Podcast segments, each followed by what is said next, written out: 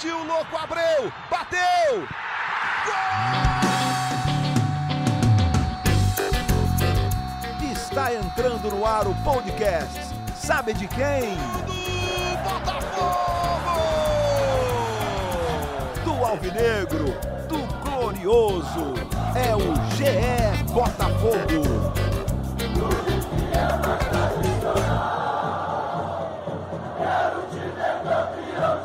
Ouviu a vinheta, Alvinegro? Chegou o GE Botafogo, podcast que é completamente pensado e produzido para você que está sempre do outro lado na nossa companhia. Eu sou Igor Rodrigues e, infelizmente, mais uma vez, a notícia não é das melhores para a torcida. O Botafogo, na 22ª rodada do Brasileiro, jogo na segunda-feira, acabou perdendo para o Fortaleza, um adversário direto na briga lá embaixo. O jogo fora de casa, 1 a 0 para o Fortaleza, um jogo cheio de nuances, é, muito agitado, com VAR, gol anulado, bola na trave. Falaremos tudo sobre o jogo. Mas o tema em questão, como não poderia ser diferente, é o que vale o próximo jogo. O que vale o jogo de domingo, às 4 horas da tarde, no Newton Santos, Botafogo e Fluminense. Eu te confirmo, eu te afirmo, tem muita coisa em jogo. Inclusive, quem sabe, até o cargo de Eduardo Barroca, que está pressionado, muito pressionado. E a gente vai falar sobre isso e muito mais coisa. E para isso, quem tá aqui de setorista que falou que não voltaria essa semana, mas voltou, porque aqui não tem isso. Emanuele Ribeiro, já com um sorriso no rosto. Tá de volta, Manu. Seja bem-vinda como sempre. Fala, Igor, tudo bem? Você tá bem? Não, não tô bem, não. não esse, tá. esse, sorriso aqui é falso, na verdade. Entendi. Porque terceira vez consecutiva e terceira derrota do Botafogo. Tá tenso vir aqui para falar sobre esses últimos jogos aí, essa sequência ruim. A torcida clama pela volta de Edgar e Fred para tentar, na superstição, ganhar, né? Alguma coisa, um ponto, porque você é uma pé frio desgramada, Manu. Tudo bem, então fique. Eu comecei como Botafogo. Na primeira sequência do podcast, eu comecei com Vitória. É. Depois. O seu primeiro ciclo desandou. do Barroca foi bom com Emanuele Ribeiro. Agora os outros ciclos realmente nada animadores. Mas quem tenta recuperar um pouco desse brio aqui no nosso amplo estúdio de gravação do Grupo Globo é Octávio Azeredo, que já veio, já veio, né, Octa? E agora está de volta. Sempre um prazer te receber, amigo. Igualmente, Igor. A primeira vez que eu vim eu cavei, né? Falei que queria voltar, tô aí de volta. Infelizmente, dessa vez com derrota. A primeira vez eu vim depois da vitória contra o Atlético Paranaense, então tô meio termo aqui com a Manu. Tô 50%, derrota e vitória. Não, perto da Manu, você tá voando. Você tá voando no campeonato, você tá no primeiro ciclo do Barroca com certeza. A gente vai falar de muita coisa aqui. E o torcedor do, do Botafogo, ele tem, acho que, muita razão nas críticas, enfim, até na preocupação. O Botafogo vem ligando o alerta, né? Aquela luz do alerta tá cada vez mais forte. Apesar da diferença para a zona de rebaixamento continuar em 8 pontos, o Botafogo tem 27, o Cruzeiro tem 19, mas tá cada vez ficando mais preocupante pelo desempenho do time em campo. Começar colocando a Manu aqui na história, Manu, porque é o seguinte: vamos pensar já no jogo contra o Fluminense. Para você, o que está em jogo realmente, além dos três pontos importantíssimos para a tabela, o que, que a gente coloca de alternativas aí no entorno dessa partida, desse clássico que tá valendo demais? Primeiro, como você já citou na, na abertura do podcast, Igor, acho que o cargo do Barroca. Vamos começar por aí? Vamos começar por aí. A gente até conversou com o diretor de futebol Anderson Barros na última semana. Ele falou que a intenção da diretoria é manter o Barroca até o fim do ano, até para dar uma sequência a, a esse treinador aí no comando do time. Só algo de extraordinário é, poderia mudar essa, essa intenção da diretoria. Acredito que uma quarta derrota consecutiva com a pressão da torcida, que já pichou os muros da sede de, de General Se- Severiano nesta terça-feira, pedindo aí a saída do treinador, acho que uma quarta derrota num clássico, com o time atuando mal, poderia sim ser Se- esse algo exato. extraordinário que o diretor de futebol falou com a gente na última semana. E tem muita coisa em jogo, né? Tem a posição na tabela, mais uma derrota. Acho que deixaria o Botafogo de vez brigando ali contra o rebaixamento. Tem essa questão do ciclo do Barroca. Atrapalharia totalmente os planos dele para esse terceiro ciclo, que seriam 13 pontos, né? Agora ele tem seis jogos para conseguir 13 pontos. A matemática ia ficar complicada para fechar, Muito né? pro complicada. Foi o seguinte, você falou do Anderson Barros, a gente inclusive vai colocar ele aqui na conversa, porque muita gente já se pergunta e eu vejo cada vez mais a torcida do Botafogo, que é bastante ativa em rede social, no Twitter, pedindo a cabeça do Barroca, inclusive o muro pichado em General, em General Severiano pedia o fora Barroca, time sem vergonha, Diretoria também. diretoria, assume Moreira Salles, enfim. É, a torcida realmente bem indignada, mas aí tá o que falou. Vamos colocar aqui agora, trazer o Anderson Barros, isso que ele falou sobre a permanência do Barroca aí no comando do Botafogo. O Eduardo Barroca vem desenvolvendo um trabalho muito positivo, na nossa opinião.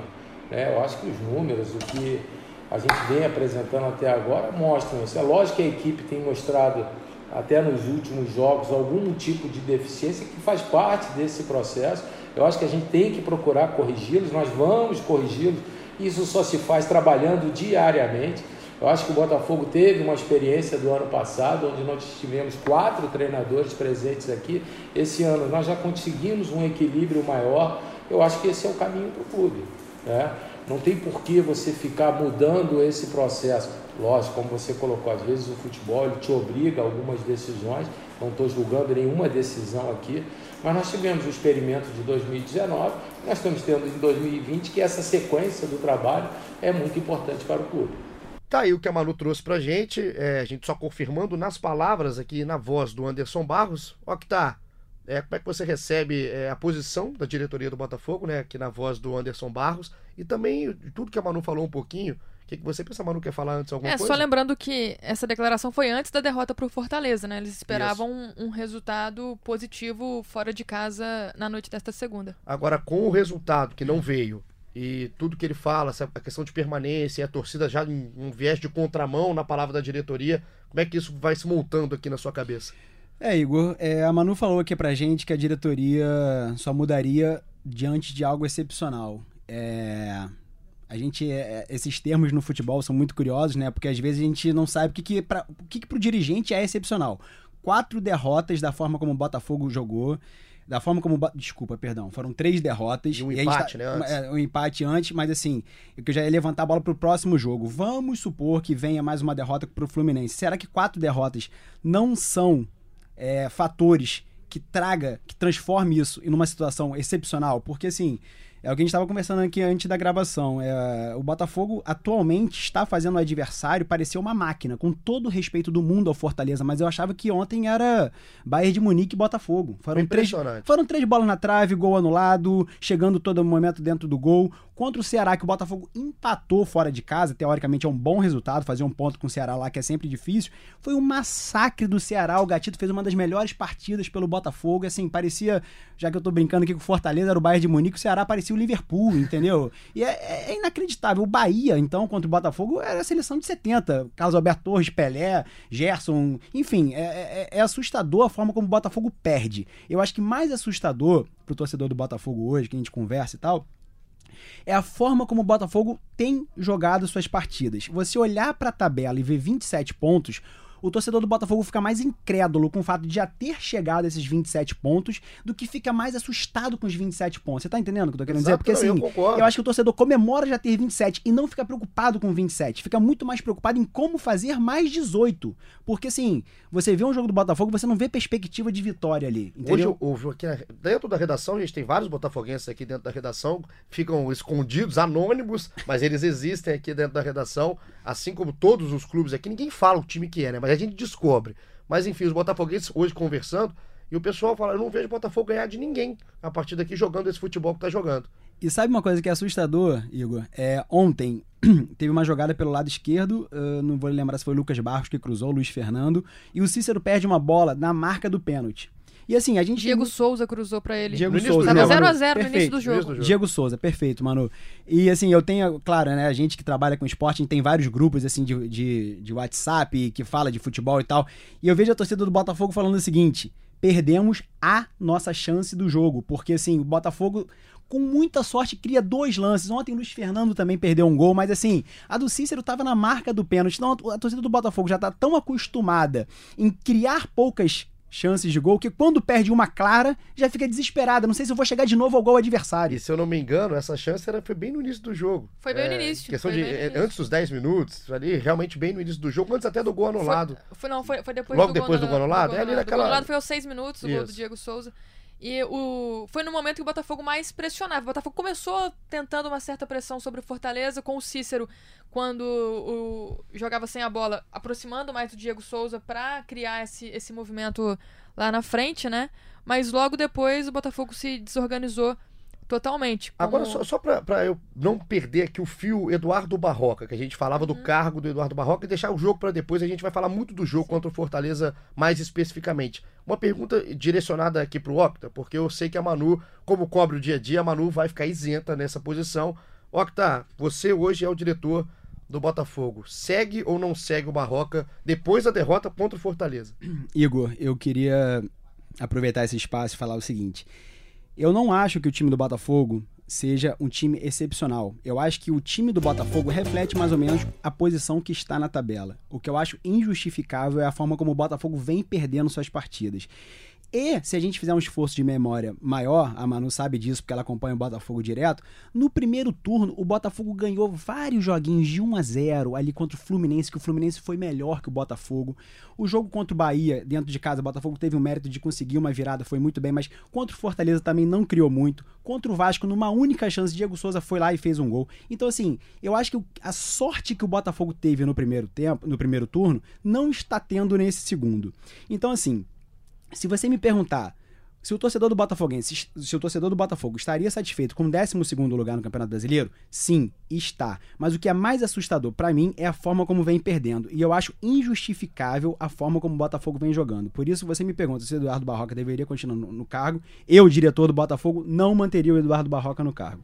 Não manteria. Acho que o seguinte, é pode até acontecer de perder, pode até ter esse aproveitamento, mas a forma como vem jogando, eu acho injustificável. Eu acho que o Botafogo não tem o pior elenco do campeonato. Eu acho que o Botafogo é, tem ali um elenco melhor, sim, do que CSA, melhor do que Fortaleza, melhor do que Ceará, melhor do que Fluminense, melhor do que Vasco, melhor do que Havaí, melhor do que muita gente que te- te- teoricamente na tabela está mostrando isso, mas a forma como o Botafogo vem jogando, eu vejo muito mais, por exemplo, o Vasco e o Fluminense saírem dessa degola e o Botafogo ir para essa degola. É eu acho que estão em momento, momentos né? inversos. É pelo Num momento. elevador, eu acho que o Botafogo está descendo e, por exemplo, rivais como Fluminense e Vasco estão subindo.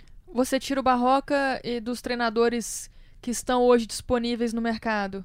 Você acha que algum seria melhor pra esse momento do Botafogo? Manu, eu acho o seguinte: existe um nome. A Manu, a Manu é danada, tá? Eu Essa sei. pergunta eu, não- eu, eu tô quieto, hein? Foi a Tranquilo, Emanuele mas, mas eu acho excelente a pergunta, porque é o seguinte: na primeira vez aqui que eu vim, eu causei falando de Léo Valência. Eu lembro. Eu vou causar outra polêmica Ô, hoje, louco. porque eu quero voltar a ser chamado. Se for pra não causar polêmica, eu não Exato, venho, né? exato. Os titulares aqui são você. Exatamente, São vocês. exatamente. Eu sou, eu sou apenas um coadjuvante, um convidado. então é o seguinte: eu acho o seguinte: faltam três meses pra acabar o campeonato. Olha o que, que você vai falar aqui. Três Vamos meses. lá. Não, desculpa, dois meses, né? Novembro, Sim, é sim. outubro e novembro, né? Sim. Dezembro já não tem mais campeonato. Em dois meses, eu duvido que Jair Ventura cairia com o Botafogo. Eu duvido. Pegaria esse time feio que é do Botafogo, jogaria fechadinho, daria bola para adversário, porque não adianta nada você ter a posse de bola para ficar no campo de defesa tocando bola de um lado pro outro, sem chegar ao ataque, sem criar chance de gol. Então assim, o Jair Ventura é um cara que a gente sabe, saiu mal do Botafogo, citou que se chegar ao Botafogo dois anos seguidos a Libertadores era como, né, uma obrigação, como não é chegar ao Monte Everest, então virou o senhor Everest para a torcida do Botafogo, saiu muito mal. É, o Botafogo tinha plano de continuar com ele, ele preferiu ir para a proposta do Santos, preferiu assumir o time do Santos. Mas assim, eu acho que é um cara que conhece a estrutura, conhece os problemas do Botafogo a fundo. Eu acho que faria um time jogar feinho, mas teria pelo menos seis vitórias até o final do campeonato. É a minha opinião. Não, concordo que dos treinadores à disposição, o Jair Ventura é o que mais combina com o Botafogo. Mas eu manteria o Barroca no cargo. Acho que o Barroca fez um bom trabalho no primeiro turno, mas concordo também que momento do Botafogo hoje, parte da culpa é do treinador que insiste na sua filosofia de trabalho. Né? Um treinador novo está assumindo o seu primeiro time profissional, é, tem uma carreira pela frente, eu vejo o Barroca aí com, com um caminho pela frente, e acho que ele precisa abrir mais a cabeça, entender que o Botafogo não pode jogar da maneira que ele propõe. Sabe o que eu acho, mano? Quando eu tava ouvindo aqui a opinião do Octa, ouvindo também agora a sua, o outro lado, né? Aqui da balança, acho que os dois têm, têm argumentos. Mas a questão do, do- Aliás, o nome do Jair Ventura nem me- causou tanto espanto. Assim. Achei que você ia vir com o Joel Santana, alguma loucura. Mas você Lisca veio- doido. É, o Lisca doido, você veio, você, veio, você veio tranquilo, você veio tranquilo. O nome do Jair, é, eu até entendo é, a, a opção ao Jair Ventura. Mas a questão do Barroca sair ou não, eu acho que a primeira coisa, se o Barroca ficar, caso fique, vai ficar até o jogo contra o Fluminense, a gente tá falando aqui um pós-jogo do Fluminense, Mas, independente do resultado, eu acho que o Barroca tem que ir pro jogo já com mais humildade. Eu acho que falta isso pro Barroca não por arrogância, por inexperiência. Um treinador que pegou um grupo que é limitado, acho que tá num bolo. Eu acho que, por exemplo, o Botafogo tá no mesmo patamar do Fluminense. Não acho que tá nem acima, acho que tá no mesmo patamar e em números, talvez até por sorte em vários jogos, não por desempenho, o Botafogo tenha conseguido uma, uma, um primeiro ciclo do Barroca muito bom, muito interessante e desgarrou desse grupo que tá ali embaixo. Mas eu acho que falta humildade nisso que a Manu falou, do, do Barroca entender que nesse ano, em 2019, nesses dois meses que faltam para completar o ano, o título do Botafogo é se livrar do rebaixamento. Para de olhar para cima, para de olhar para a Sul-Americana, esquece G6, esquece, esquece. O Botafogo não tem que brigar com esse time de cima. E para isso, o Botafogo não tem que ter a bola. Porque o grande problema do Botafogo é ter a bola. Não faz nada com ela. Quando perde, está totalmente desmantelado. O grande trunfo do Barroca no seu primeiro ciclo era a defesa. A defesa era forte. Então o Botafogo, quando aproveitava essa chance, essa uma chancezinha que te criava, o Botafogo se segurava atrás. Tanto que venceu vários jogos por 1x0, É né? isso, Sim. o Botafogo se segurava atrás. E agora a defesa segura. já não, não tá tão bem assim, né? A- Nesses a- últimos jogos. E a fragilidade das laterais está gritante, assim, cada vez pior. O Barroca, eu acho que se perdeu um pouco no meio desse caminho, no meio desses ciclos de trabalho que ele mesmo implementou. E acaba que eu acho que é um pouquinho disso. Ele não abrir mão des- dessa filosofia. Muito o que aconteceu com o Fernando Diniz no Fluminense, que, não, que queria fazer um futebol bonito. Eu sou defensor de um bom futebol, desde que você tenha material para fazer. Sim. O Botafogo não tem material para fazer. E o Barroca também é vítima, né? Vítima desse momento do Botafogo. O Botafogo não contratou ninguém, o Botafogo não conseguiu investir para formar um time melhor, com melhores peças. Você vê em relação ao início do campeonato que o Barroca foi bem. O, Barroca- o Botafogo perdeu jogadores. Perdeu o Eric, que é, para mim era o principal jogador do time na temporada. Aí teve lesões, Carly e Alex Santana fora em vários momentos. O Alex Santana a gente trouxe no último podcast o jogador que mais finaliza hoje no Botafogo. Então o Botafogo perdeu sim peças importantes. E o Barroca olha para o banco e não consegue encontrar soluções. Então o ideal seria ele deixar esse jeito de jogar, Joga essa filosofia, Joga mas feio. joga pra conseguir o resultado. Agora o Gabriel ontem após o jogo falou que a culpa não é do Barroca, é nossa. O Barroca depois falou: "Não, a culpa não é deles, é minha". Eles estão dividindo ali essa responsabilidade por esses desempenhos e esses resultados ruins. E concordo que cada um tem sua culpa, porque o elenco é realmente muito limitado. O elenco do Botafogo é muito limitado.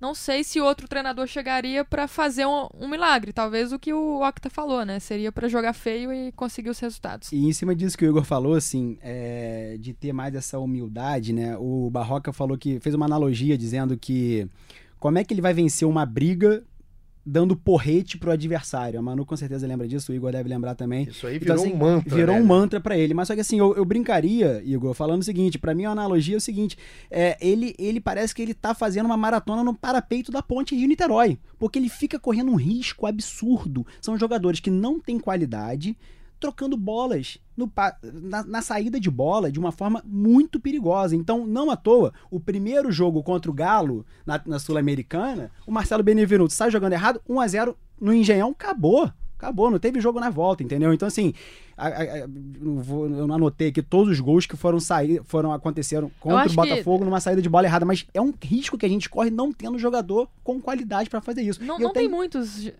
erros assim na saída, apesar de correr um risco. Teve no Gabriel agora também, recente. Também, também. Então, assim, eu acho que é um risco, mano, que o Botafogo acaba correndo muito grande sem ter essa qualidade. Então é o seguinte, eu juro pra você, eu tenho a maior curiosidade do mundo pra ver o Barroca com um time bom na mão. Eu acho que ele é um cara competente.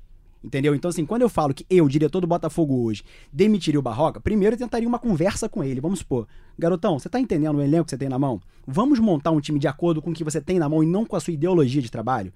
Pô, desculpa, mas é, é a minha ideologia de trabalho é essa, é toque de bola. Então, olha só, você não encaixa com o elenco do Botafogo atual. Então, assim, eu tinha muita curiosidade que pegasse o Barroca com um time bom como é o do Flamengo, bom como é o do Palmeiras.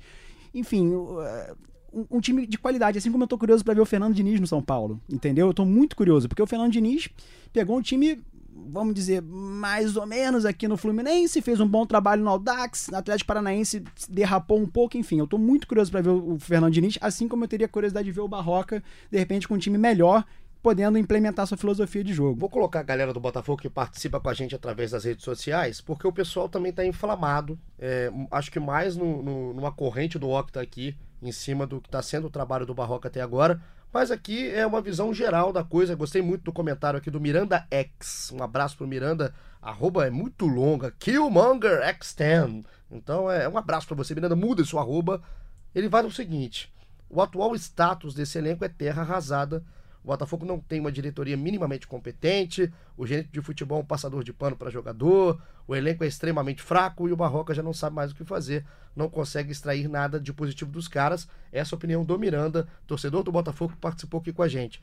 Vejo coisas aqui com sentido, vejo coisas com sentido. A questão é, é, às vezes, o dirigente realmente protege o elenco. Eu acho que eu nunca vi um dirigente, ou quando vi, é porque a situação já estava realmente crítica demais, a ponto de um time já estar tá quase rebaixado, enfim. Mas é, o que o mais me preocupa nesse cenário todo do Botafogo é que sair ou não o Barroca, é, não, acho que não resolve o problema. Não o problema não vai ser resolvido. A gente não tem aqui a fórmula para melhor melhor do Botafogo. Mas o, o, tem que partir, essa melhora tem que partir caso ele fique dele. A questão dele ser vítima, ele, é, ele para mim é mais culpado do que vítima. O essa, Barroca é mais culpado mas do que vítima. essa questão que o torcedor traz aí, que o Barroca não consegue mais extrair nada de positivo dos jogadores. Mas é porque não sei se tem muito mais a extrair. Eu sei que tem um, um jeito diferente de jogar. E essa questão da motivação realmente preocupa muito. Não sei como o Barroca vai conseguir motivar esse grupo para essa próxima sequência do, do Campeonato Brasileiro. E ontem, é, na segunda-feira, né, no, no jogo contra o Fortaleza, pela primeira vez eu vi o Barroca muito acelerado na beira do campo. Ele geralmente é mais tranquilo. Ontem ele ficou assim desesperado com o que ele estava vendo em campo. E a gente conversou também, mano, do pós-jogo, né? Porque as coletivas do Barroca eram sempre coletivas assim, independente do que acontecia em campo, ele chegava e via um jogo completamente diferente. Parecia que a análise do Barroca era de uma outra partida de futebol. E uma coisa que eu acho que irrita muito o torcedor do Botafoguense, agora aproveitando esse gancho que você falou, é um certo conformismo. Ele sempre fala da imposição do adversário. É, um amigo meu jornalista, Vinícius Andrade, me mandou assim: Otávio, olha só esses depoimentos. Ele deu um Ctrl-C, Ctrl-V do nosso Globoesporte.com, das reportagens da Manuela Ribeiro. As sonoras, as aspas do Barroca, é sempre falando da imposição do adversário, que nos impôs muita dificuldade. Nós tivemos dificuldade. Mas, enfim, é, o adversário tá ali para isso, né? Para impor dificuldade ao Botafogo. O jogo contra o São Paulo é, foi gritante isso, assim, porque o São Paulo, obviamente, é um time tecnicamente melhor do que o Botafogo, isso ninguém tem dúvida, até por conta do banco de reservas, claro. do elenco. É um time melhor. Mas a coletiva foi em cima só de imposição. A palavra imposição apareceu 312 vezes na coletiva ele do Em todas, em todas as coletivas aparece. E ontem ele ficou até um pouco perdido na explicação para tentar explicar essa derrota. E tentar explicar as substituições ele tá num momento de muita pressão, ele tá num momento não tem tranquilidade nenhuma, tanto que a aspa que ele usa, a gente não vai pra guerra, a gente já tá na guerra. Realmente o Botafogo tá no seu pior momento aí com o Eduardo Barroca. E vamos ver se ele vai conseguir motivar esse time pro jogo contra o Fluminense. Clássico já é uma motivação a mais. E ele, ele, gosta tanto de analogia, né? Primeiro, assim, eu queria deixar claro, igual a gente já deixou em outros episódios, inclusive do pacotão do Botafogo do primeiro turno, que em relação à pessoa, Eduardo Barroco, e é um cara que parece 100%. Aquela entrevista, se você ainda não viu a entrevista da Manu, do Fred e do Edgar com o Barroca, vai, procura no Globoesporte.com, porque vale a pena. É um cara que é muito legal, é gente como a gente, como a gente disse aqui. Mas se ele gosta tanto de analogia, assim, eu acho que não tá na hora do porrete, não tá na hora de guerra. O Botafogo tem que brincar de rock balboa. Botafogo tem que apanhar, saber apanhar e fazer um golzinho no final. Saber apanhar. Faz um golzinho ali. Tá na hora de saber apanhar como não é vergonha nenhuma você admitir que seu time hoje é pior do que vários. Vários. Mas você tem que tentar uma alternativa para ganhar, senão você abandona. Senão abandona. Se, se a imposição vai te ganhar sempre, abandona. É, é, é, é nessa essa analogia, essa percepção de jogo que eu acho que ainda falta para o Barroca. É natural, é um treinador que ainda tem, é muito inexperiente. Tem muito caminho pela frente. Muito, mas o Botafogo não pode sofrer com uma inexperiência. Nesse e momento, aí, não. É porque quando você começa a sofrer com inexperiência, com 27 pontos, a 10, 16 rodadas do final do campeonato, isso pode te custar uma Série A. E o Botafogo não pode abrir mão de tudo isso só porque não vai demitir um treinador por inexperiência. Ó, oh, que tá aí falando desse desespero do Barroca à beira do, do campo contra o Fortaleza. Na entrevista que ele deu pra gente no Globoesporte.com, ele até tinha chamado a atenção que ele ainda não tinha tomado nenhum cartão amarelo nesse campeonato brasileiro, por reclamação, por nada. E esse cartão amarelo aconteceu ontem. Ele disse que tentaria não tomar essa punição até o fim do campeonato, mas ontem não teve jeito. O desespero tomou conta e ele acabou punido com esse cartão amarelo só pra gente mostrar como que tá esse momento também conturbado do Barroca. O tamanho do desespero, O né? tamanho do desespero. Vamos passar pro jogo? A gente falou aqui. Posso, Quer- posso só Amarra. encerrar? Então só, só amarra só amarrar uma, uma Bora. opinião. Você sabe que é, eu respeito todas essas opiniões. é, concordo com você que o Barroca parece um cara gente boa pra caramba. Eu tenho amigos no Botafogo, todo mundo não tem um que fale mal dele. Eu vejo jogadores brigando por ele, então concordo que deve ser uma pessoa incrível. Respeito muito, muito, muito a opinião da Manu em relação a, a mantê-lo no cargo. Só que uma coisa que eu levanto também, cara, é exa- exatamente isso que você falou do treinador extrair o melhor do, do, do jogador do Botafogo. É, a Manu levantou aqui a bola. Será que já não está extraindo? Será que o limite do Botafogo não é esse? Assim, é, vou usar meu exemplo aqui do Jair Ventura. O que que Pimpão fez em 2016, 2017 com, com Jair Ventura? A gente viu um Pimpão que ninguém tinha visto. O Rodrigo Pimpão é o maior artilheiro do Botafogo em competições internacionais, junto com o Jairzinho. Ele fazia gol de meia bicicleta de voleio ali na Libertadores, entendeu? Não vou aqui defender o Rodrigo Pimpão, pelo amor de Deus, que eu já defendo coisas polêmicas aqui no podcast Sim, do sim. Botafogo. Mas é o seguinte, eu acho sim que assim, o Botafoguense e até tem a- a- a cer- certa parcela de culpa nossa da imprensa, a gente já tá tratando o Botafogo com um certo complexo de vira-lata. Então o que que acontece? A gente sempre acha que o técnico tá tirando leite de pedra. O Ricardo Gomes, quando saiu do Botafogo em 2016, né, falou: ih, rebaixamento à vista, Jair Ventura, quem é esse cara?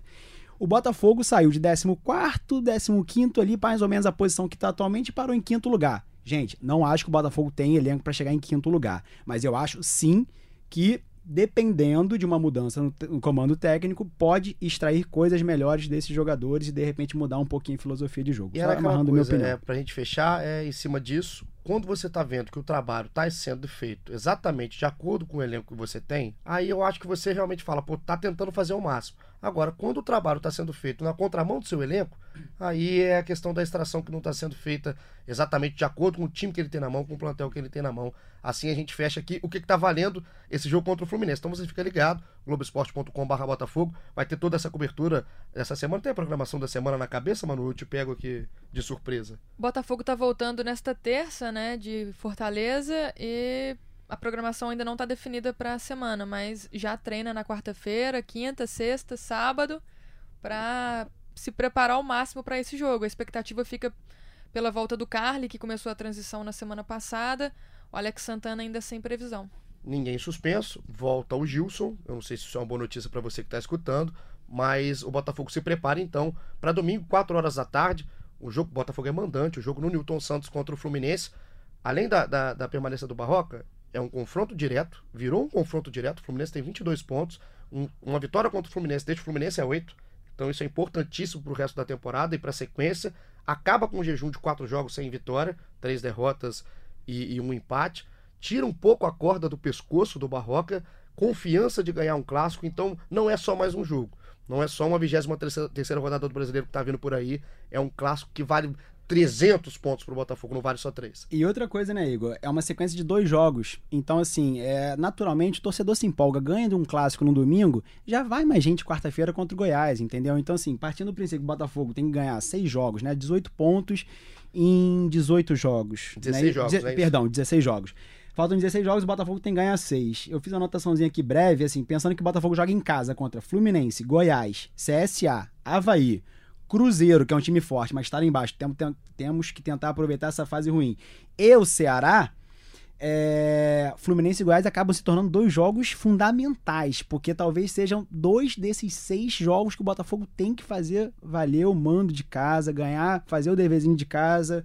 E se ganha esses dois jogos, vamos falar que vão faltar quatro vitórias em 14 jogos. 14 jogos. Então já dá uma clareada. né? Isso colocando o- a matemática ideal como 45, que na minha opinião vai ser menos. Vai Mas ser a gente, menos. é, sendo é, no realismo, ou até sendo um pouco mais pessimista, Precavido é, muito também. mais precavido, como é o torcedor do Botafogo, pensar em 45. Se você pensa em 45, fez 42, não cai, tá tranquilo.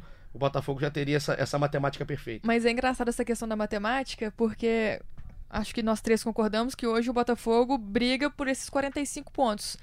Mas pra gente ver como essa sequência tá sendo importante, só confronto direto, há duas rodadas contra o Bahia, o Bahia hoje está na parte de cima da tabela, era um confronto direto, o Botafogo com 27 o Bahia com 31 pontos. Se o Botafogo vencesse aquele jogo, se manteria ali no meio, do meio para cima. Depois, contra o Fortaleza, já era um confronto direto na parte de baixo da tabela. Fortaleza vencendo, encostou, tá dois pontos agora do Botafogo. E mais um confronto direto na parte de baixo. Acho que foi um marco ali. Quer dizer que o Botafogo Perfeito. agora vai brigar aí na parte de baixo na- nas próximas rodadas, né? Tanto que terminou o turno em décimo, depois, pela primeira vez, já figura na, na parte de baixo da tabela de classificação. Como é que muda a realidade, né? Em poucas rodadas, o Botafogo brigava com o Bahia, que hoje tem 37 pontos, está em sexto lugar. O Botafogo tem 27, está em décimo segundo. Então a realidade não é o sexto. A realidade é realmente sair lá de baixo, sair da, da popular, batizada pelo Luxemburgo, zona da confusão. Vamos falar diretamente, especificamente agora do jogo. Jogo no Castelão, Fortaleza 1x0 para o Botafogo. O resultado, para quem ouve, viu o jogo e ouve só 1x0, é um resultado para levantar a mão para o céu, que, que não foi humilhado pelo Fortaleza fora de casa. É, eu queria ver uma análise de vocês em cima do que aconteceu no Castelão. Eu tava vendo o, o- todo o compacto da partida, vi tudo, pe- pensando aqui no podcast, momento a momento do jogo. E todo momento que eu pesquei do jogo, todos, é, não teve um momento que isso não aconteceu. O lado direito do Botafogo sendo amassado pelo Oswaldo. Pelo Oswaldo. É, eu queria entender, mano, é, se é só uma fragilidade do Fernando, no caso, que foi o lateral escolhido ali pelo Barroca, mais uma vez numa dupla na direita com o Marcinho, ou se é todo um setor defensivo. O que, que aconteceu com a defesa do Botafogo, com o setor defensivo do Botafogo, para realmente não conseguir parar um ataque do Fortaleza? As duas laterais não funcionaram, né? O Lucas Barros a gente já esperava pela inexperiência. Acho que o Fortaleza já preparou ali ações por aquele lado justamente para aproveitar a juventude do jogador. E no lado direito, mais uma vez, aquele buraco, aquele espaço que a gente já vem chamando a atenção há muito tempo, né? O Oswaldo brincou pelo lado esquerdo do ataque. Oswaldo no primeiro tempo, depois no segundo tempo ele foi substituído. Entrou o André Luiz também ainda na primeira etapa. O ataque do, do Fortaleza fez a festa pra cima do Fernando e pra cima do Lucas Barros. Difícil explicar o que tem acontecido ali porque é algo que já vem acontecendo há muito tempo. Nesse, nesse caso, por exemplo, eu acho que o Barroca não sei como que ele ainda não conseguiu arrumar esse lado direito, né, Octávio? Porque já tem muito tempo que tá chamando atenção. E é. Antes, antes da partida a gente até brincava aqui acompanhando. Pô, Oswaldo. O Rogério Ceni falando que ele não sabia se ele conseguiria jogar o jogo todo, que era uma dúvida, mas que gostaria que ele tivesse em campo. Será que ele vai fazer tanta diferença assim? E fez, viu? Foram três bolas na trave, uma dele, depois um cruzamento dele pro, pro Wellington Paulista, outra bola na trave. O Botafogo foi totalmente dominado pelo Fortaleza. Difícil de, de engolir essa, essa derrota aí pro torcedor botafoguense. Eu queria colocar o Octa aqui antes dele falar é, do jogo em si. Eu, eu ia falar antes de começar a falar do jogo, até porque hoje em dia, assim, a gente, quando a gente vem falar analisar jogo, analisar uma partida, analisar um momento, é como que, como que eu, isso em todo clube, o Botafogo aqui a gente tá gravando o podcast do Botafogo, estamos falando do Botafogo. Como que hoje os jogadores estão milindrados também, né? Você não pode chegar, você não pode analisar, não pode bater, não pode criticar, que tudo é um milindre, parece que tá criticando a pessoa, a honra, não é nada disso. Os jogadores têm que também ter humildade do momento do Botafogo. É muito ruim. Isso tá na- tem que tem que estar nas costas dele. Vai estar nas costas de quem? Do torcedor? É, a gente que senta aqui, a imprensa que, que faz o Botafogo não jogar futebol. Então a gente está aqui analisando o jogo contra o Fortaleza, mais um jogo ruim do time do Botafogo. Então, assim, esse milindre dos jogadores, isso tá cada vez é, é cada vez mais difícil de entender. Porque quando o time tá correspondendo, se o time tá correspondendo, a gente não vai sentar aqui para criticar ninguém. A gente tá aqui para analisar esse momento muito ruim do Botafogo, que parte do seu treinador, como a gente já falou, e também parte dos jogadores. Até porque a gente tá lá no dia a dia, a gente tá acompanhando, a gente tá vendo que todo mundo tá trabalhando forte, tá Exatamente. trabalhando pra tentar tirar o Botafogo dessa situação. Porém, as coisas não estão acontecendo em campo, não tá dando certo. O próprio Gabriel ontem, na saída de campo, foi e assumiu. A gente não jogou bem, o nosso time não tá bem. É normal, é assim, a loucura seria a gente sentar aqui e tentar achar ponto positivo onde não tem. E isso ontem, é, no caso desse jogo contra o Fortaleza, eu percebi mais uma vez uma coisa dentro do time do Botafogo, que eu queria ver se você também acha ou se realmente a gente tem ponto de vista diferente nisso. Todo time que vai jogar contra o Botafogo, ele, ele usa muitos lados do campo. Muito. E aí, por que que eu acho? Não só pela fragilidade dos laterais. Os laterais são muito expostos no Botafogo, por conta do seu meio campo. O meio campo é lento. Então os jogadores, quando saem para fazer cobertura de lateral, ou deixam o meio vazio, ou não conseguem chegar a tempo. Então sempre tem um buraco, assim, é, é impressionante. O Cícero, o João Paulo e o, o Bochecha são jogadores mais lentos. E é, é impossível o Botafogo ocupar espaços com três volantes lentos e dois laterais frágeis. E aí o Botafogo fica numa sinuca de bico. Não sabe se fecha o meio, se fecha o lado, e acaba sofrendo como sofreu contra o Fortaleza. Análise perfeita, concordo 100%, Igor. E, assim, é, realmente é um meio de campo muito lento, muito lento mesmo. É, você vê que não consegue acompanhar.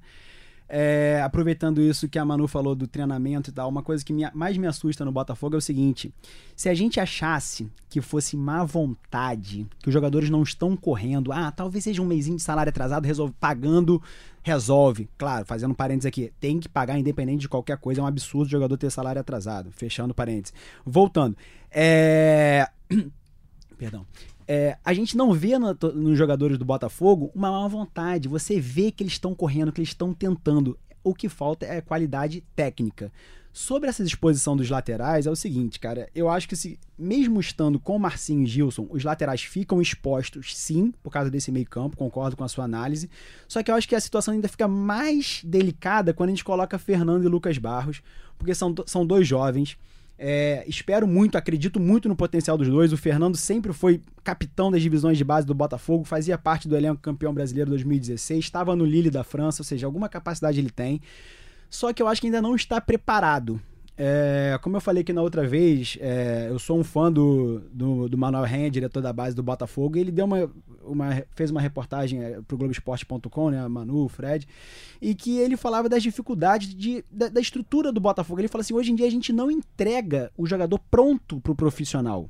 Tanto é que o Caio Alexandre subiu agora, ele vai ficar três meses treinando entre os profissionais para poder ter um ritmo parecido, uma realidade parecida que é com o profissional, porque o Botafogo hoje não tem condições de ir ao mercado, então sobe jogadores da base. Ah, o Botafogo faz um grande trabalho na base, por isso tem 14 jogadores no elenco. Não, o Botafogo tá duro, não tem dinheiro. Então é obrigado a subir jogadores da base. Então a base tem é, a academia de 2002, muitas vezes não tem dinheiro para suplementação dos jogadores, coisa que é muito importante. Então os jogadores chegam não chegam prontos para o profissional. Então você vê que o Lucas Barros e o Fernando não estão prontos para serem do profissional. E hoje mais da metade do elenco é da base. Mais da metade do elenco da base. Então, assim, desculpa, Igor, só para claro, claro. encerrar o raciocínio, eu acho o seguinte: ah, é, de repente é, eu tenho um monte de moleque na base, da base no profissional. Se isso fosse sinônimo de correria, de disposição, de intensidade, porra, legal, tem um lado bom essa, essa molecada. Só que não traduz essa, essa juventude não, não, não significa no Botafogo, não é sinônimo de intensidade, de velocidade, de disposição. Não, os jogadores cansam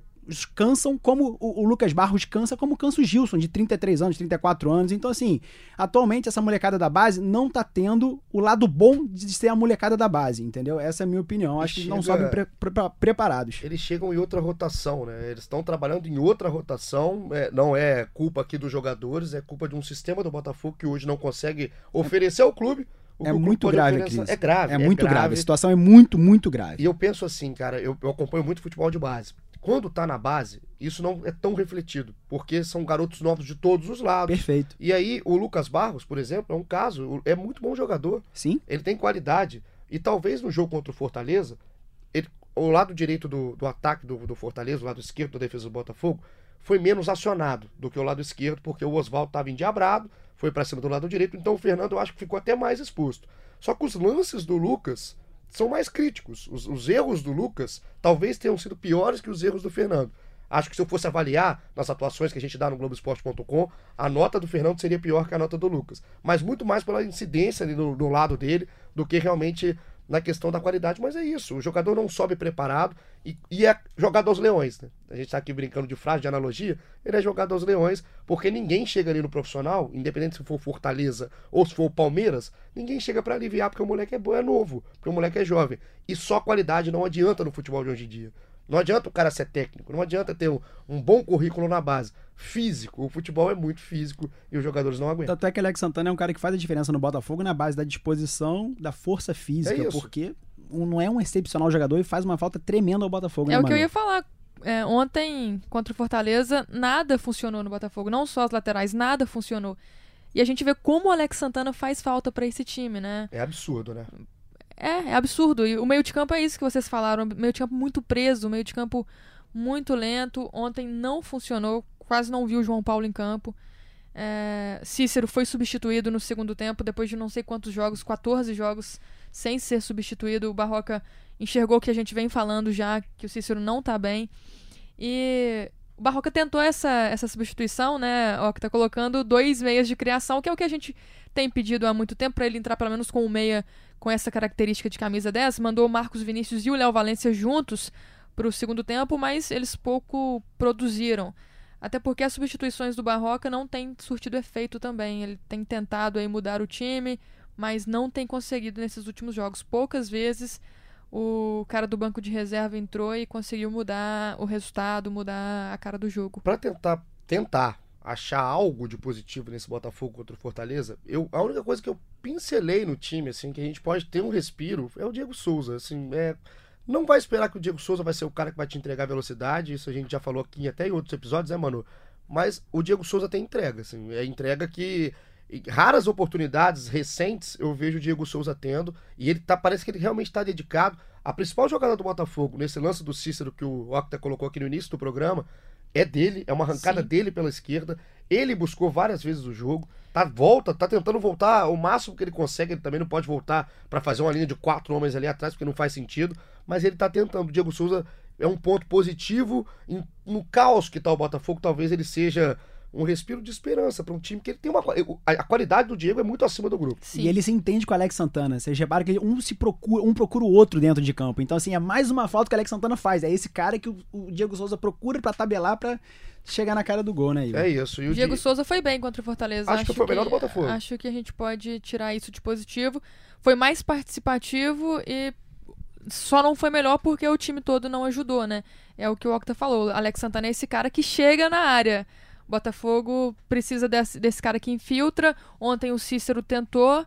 No início até estava conseguindo, mas depois que o Fortaleza começou a dominar, a controlar o jogo, já ficou tudo mais desorganizado, mais difícil. Vamos falar dos gols anulados. Acho que a gente não vai ter polêmica. É, aos seis minutos do primeiro tempo, cruzamento do Marcinho. Gol do Diego Souza, inclusive de cabeça, uma cabeçada no canto do Marcelo Boeck. Só com um lance muito ajustado, né? Muito ajustado pela, pelo auxiliar de vídeo, já acho que seria anulado, mas o Bandeirinha mesmo já anulou ali de, de imediato, então um lance que não temos polêmica, certo, Manu? Tava à frente. Tava à frente o Diego Souza. E depois, aos três minutos do segundo tempo, o André Luiz marca o gol do Fortaleza, o que seria 1 a 0 do Fortaleza.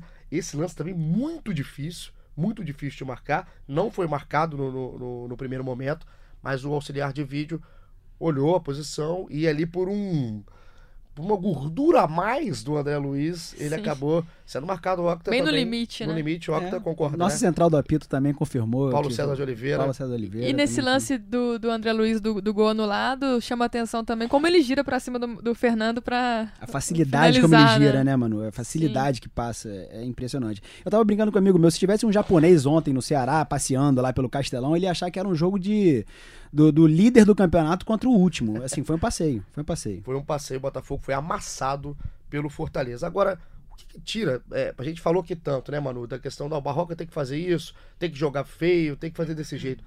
No final das contas, no final desse do que foi, o Botafogo tomou três bolas na trave Teve um lance ainda, um cruzamento do Marcinho no escanteio. Foi escanteio fechado. Ele cruzou com veneno, o Boeck solta. Acho que o Marcelo Benevenuto muito mal no jogo, mais uma vez o Marcelo. Desde o São Paulo ele não consegue repetir boas atuações. Fez um gol contra, né? Fez um gol contra ainda no lance. O gol, o gol. Ele atrapalhou o Gatito totalmente no O lance. Gatito tava no lance junto com, com o Jackson, se eu não me engano, o zagueiro do Fortaleza. Poderia socar a bola, tinha mais jogadores do Botafogo subindo, enfim, ele tomou a decisão errada na precipitação. Não tá bem o Marcelo. Mas é, no, no geral, que a gente pode falar, de tudo que aconteceu no jogo. Onde que o Barroca tem. Onde que é o ponto mais crítico que o Barroca tem que mexer em campo? A Emanuele agora brincando aqui de treinadora, brincando de Barroca com bem menos peso, mas é, é brincando o que você faria de imediato, sua primeira mexida nesse time do Botafogo. Adoro te colocar em dúvida, você adoro, adoro. Não, minha, minha, primeira mexida seria realmente fechar esses espaços nas laterais, colocar alguém para ajudar a marcar as laterais, principalmente a lateral direita, se ele quiser manter o, o Marcinho adiantado e o Fernando ali atrás. E outra mudança imediata, o que a gente vem pedindo, eu colocaria um meia de criação. Tiraria o Cícero, nesse momento o Cícero, para mim, é o cara do meio de campo que merece sair. E ali ficaria João Paulo, Bochecha, O Alex Santana sendo Alex Santana voltando, né? 100%, né? Aí desses três, a gente tem que tirar um, tiraria o João Paulo nesse momento, até porque é o que menos marca, né? E colocaria um meio de criação pra mim é o Léo Valência, ou então atrasaria o Diego Souza e Vitor deixaria Rangel, o Vitor Rangel, Vitor. que jogou bem, né, na contra o Bahia até até jogou bem, ou então quatro jogadores no meio de campo e dois pontas que seriam outra alternativa, Luiz Fernando e Lucas Campos, por exemplo, que são jogadores mais velozes. Alternativa. buscar essa bola na Ó, que frente. Tá, você tá pensando, tô vendo que você tá pensando aqui com uma É. cara de danado. Qual que seria a Não, sua? sabe o que acontece, Igor? Porque é o seguinte, é, como a gente falou, é um elenco muito jovem. Eu acho que, assim, é, o Barroca tá treinando lá no dia a dia, ele vê quem tá melhor. A Manu ainda vê mais os treinos do que eu. Como você sabe, eu trabalho aqui mais com as transmissões, ou seja, eu já vejo o produto pronto no ar, então fico mais assustado ainda. É, mas se a Manu fala que estão treinando, é porque estão treinando. Então é o seguinte, é, eu acho o seguinte, cara, a gente tá testando um Botafogo, a gente tá vendo um Botafogo com muitos jovens. Eu me questiono se não é o momento de chegar pra galera um pouco mais experiente falar, gente, olha só, vamos se fechar, vamos fechar a casinha. Como jogando pra cima, são 18 pontos, vamos ganhar seis joguinhos aqui. Então, eu acho que a gente tem que proteger melhor a zaga. Eu concordo com a Manu, tiraria o Cícero nesse momento. É. Aí a questão de ver no treinamento, assim, me disseram que o Jean não está treinando bem, não tá bem, tá acima do peso, mas é um cara que até o ano passado foi um jogador útil com o Zé Ricardo. Eles- De marcação, de né, é o marcação, Entendeu? Porque assim, o Barroca prioriza muito essa qualidade na saída de bola. Mas se a gente falar desses três volantes do Botafogo que jogam atualmente, Cícero, Bochecha e João Paulo, nenhum é um cão de guarda, que a gente, que, que a gente chama de pitbull. Ninguém é um- um- um- grande marcador. Passa até longe disso. Então o que eu acho, Igor, que tá faltando é essa humildade pra falar assim, antes de pensar numa criação de bola boa pra caramba, vamos pensar em marcar. Vamos garantir pelo menos um empate pra buscar uma bolinha pra fazer um gol? Então, assim, eu acho que se não for com esses jogadores que estão jogando, se eles provarem que não tem essa capacidade de, desse poder de marcação, cara, Jean. Jean na frente da zaga, rosnando ali pro adversário, bota Marcinho na lateral direita, tira Fernando, Gilson, que não é um grande jogador, mas é melhor que o Lucas Barros. Então eu acho que eu apostaria mais nessa galera mais experiente. Entendeu? A galera que vai se fechar, que vai assumir a responsa. Porque não adianta nada. Aí chega Lucas Barros falando, não, a culpa é nossa. Aí chega Eduardo Barroca com 40 anos de idade. Não, a culpa é minha. Nenhum é medalhão pra assumir essa culpa. Não tem medalhão. Então bota os jogadores mais experientes e, cara, vamos, vamos jogar fechadinho, procurar um contra-ataque, jogar feio e vamos ganhar. Tem que ganhar. Eu, eu gosto dessa opção, desse jogador de marcação, mas o Jean foi muito pouco utilizado pelo Barroca, né? E quando entrou, entrou mal, Manu, pra Quando ser entrou, justo. entrou mal, assim, quando entrou, entrou entrou mal. mal. Mas assim, eu tô tentando lembrar do Jean até antes, o ano do passado com o Zé. Ricardo. É o que eu tô Mas falando. talvez essa opção do meio de campo com quatro jogadores já deixaria esse, Com certeza, com esse certeza. setor mais protegido, né? Sim. Povoar o meio-campo é, é- acho que é o grande trunfo que o Barroca pode ter. E caso o Jean tenha alguma condição de jogo, porque al- alguém tem que fazer alguma coisa de marcação do Botafogo no meio. É, não dá pro Botafogo ser exposto do jeito que é. E o Jean pode ser, se entrar em forma, se for um jogador que se Ele, tava até, ele tinha grupo- até é, feito uma, uma operação há pouco tempo, tava se recuperando ainda. Então, se ele se fechar com o grupo, se recuperar e realmente o time fechar ali, ó, os experientes, a galera mais cascuda, pra não cair nas costas de um Fernando, de um Lucas Barros, de um Lucas Campos, que era utilizado como titular depois sumiu, por exemplo. Como é que o cara tem esse alto e baixo? Eu acho que o Botafogo tem realmente se preocupar primeiro em fechar a casa e depois se preocupar com o- a questão ofensiva. E uma opção, Igor, que assim, até- mais uma polêmica, né? Já que eu sou sendo o cara sempre das polêmicas. eu acho que assim, o Vitor Rangel, ele entrou bem como- contra o Bahia, como a Manu falou, mas eu não, vejo ele qualidade técnica pra se titular no Botafogo. Então, assim, é um cara que fez gol de Libertadores pelo Grêmio dois anos atrás, tem uma, uma cabeceada, uma cabeçada perigosa e tal, é um Cícero da vida. Entendeu? Então, assim, por que não, de repente, durante uma varia... eu- não colocaria como titular, mas eu nunca vi o Barroca tentar durante um jogo, até, até que contra o. a derrota anterior, o Bahia, no finalzinho ele esboçou um Cícero ali no ataque, foi uma substituição meio, meio, meio polêmica, mas. Desculpa, contra o São Paulo. No finalzinho, o Cícero foi para ataque contra o São Paulo. Só que assim, já era aos 45 do segundo tempo. E era mais até por desgaste do Cícero, né, Exatamente, aguentando. exatamente. Então, assim, eu vejo é, mais chance, mais faro de gol num Cícero, jogando de centroavante, de repente tentando uma cabeçada, do que num Vinícius Tanque, num, Viní num Vitor Rangel, nessa molecada que entra, entendeu? Sinceramente, é. eu acho que é uma variação que teria que ser mais testada. A questão do Cícero que a gente fala é que ele não tá funcionando como primeiro volante exato, nesse momento. Exato, então talvez essa variação com, com ele mais à frente poderia funcionar. Mas é, é muito trabalho pro Barroca. E o currículo do Cícero, é o que a gente já, eu já falei isso várias vezes. Fala por ele. O, a gente não precisa aqui ficar vendo o que, que o Cícero já fez. O Cícero é um jogador que tem bagagem, é um jogador que tem qualidade. O Cícero tem qualidade. Ele não conquistou tudo, tudo que ele conquistou na carreira dele à toa. Só que onde ele está sendo utilizado, da maneira que o Botafogo joga, o Cícero não encaixa. Não encaixa, é ruim pro Botafogo, é ruim pro Cícero. Hoje o Cícero ali para mim é banco. Não dá para o Cícero jogar. Naquela posição, sim. Mas Concordo. o Cícero um pouco mais adiantado, sem tanta função de marcação, que eu acho que hoje ele não tem. O Cícero pode ajudar bem o Botafogo. Consenso. E aí a gente vai fechando assim o nosso episódio número 11, porque se deixar a gente fala uma hora e quarenta aqui, mas o Botafogo continua o trabalho na semana, visando já o jogo contra o Fluminense no domingo, que a gente já destacou. É um jogo crucial para o restante aí do brasileiro. Faltam 16 rodadas e o Botafogo tem que pensar muito, suar muito para conseguir essa matemática perfeita, esses números perfeitos. Manu, tamo junto no próximo? Como é que é? Pro bem da superstição alvinegra, eu não virei semana que não, vem, viu? Não, virar, né? não sei, né? Vai que é. a escala coincide, eu estarei aqui comemorando uma vitória do Botafogo sobre o Fluminense com é você, isso, Igor. É isso, pelo, meu, pelo chinelo da Manu, ela não gostaria de estar no próximo, trabalha pouquíssimo aqui na redação, mas vai muito aos treinos do Botafogo, ao menos no dia a dia do clube, né, Manu? Um beijo para você. Beijo para vocês e que venham melhores dias. Que venham melhores dias, até a próxima. Octa, sempre um prazer, garoto, sempre um prazer. Sempre um prazer também, Igor. Vou terminar aqui fazendo minhas considerações finais, fazendo um apelo, já que esse podcast tem um grande, uma grande repercussão que a diretoria de repente se mobilize para fazer uma promoção nos jogos, agora os dois próximos jogos, Fluminense e Goiás, é importante casa cheia, que o torcedor vá, não precisa apoiar a diretoria, é o Botafogo, é a camisa, é... o apoio do torcedor nesse momento é muito importante, seis pontos nesses dois jogos seriam fundamentais para o Botafogo. E é isso. Tomara que melhore, tomara que eu venha aqui. Já vou cavar a próxima, claro. vou pedir música, terceira claro. vez eu vou pedir música.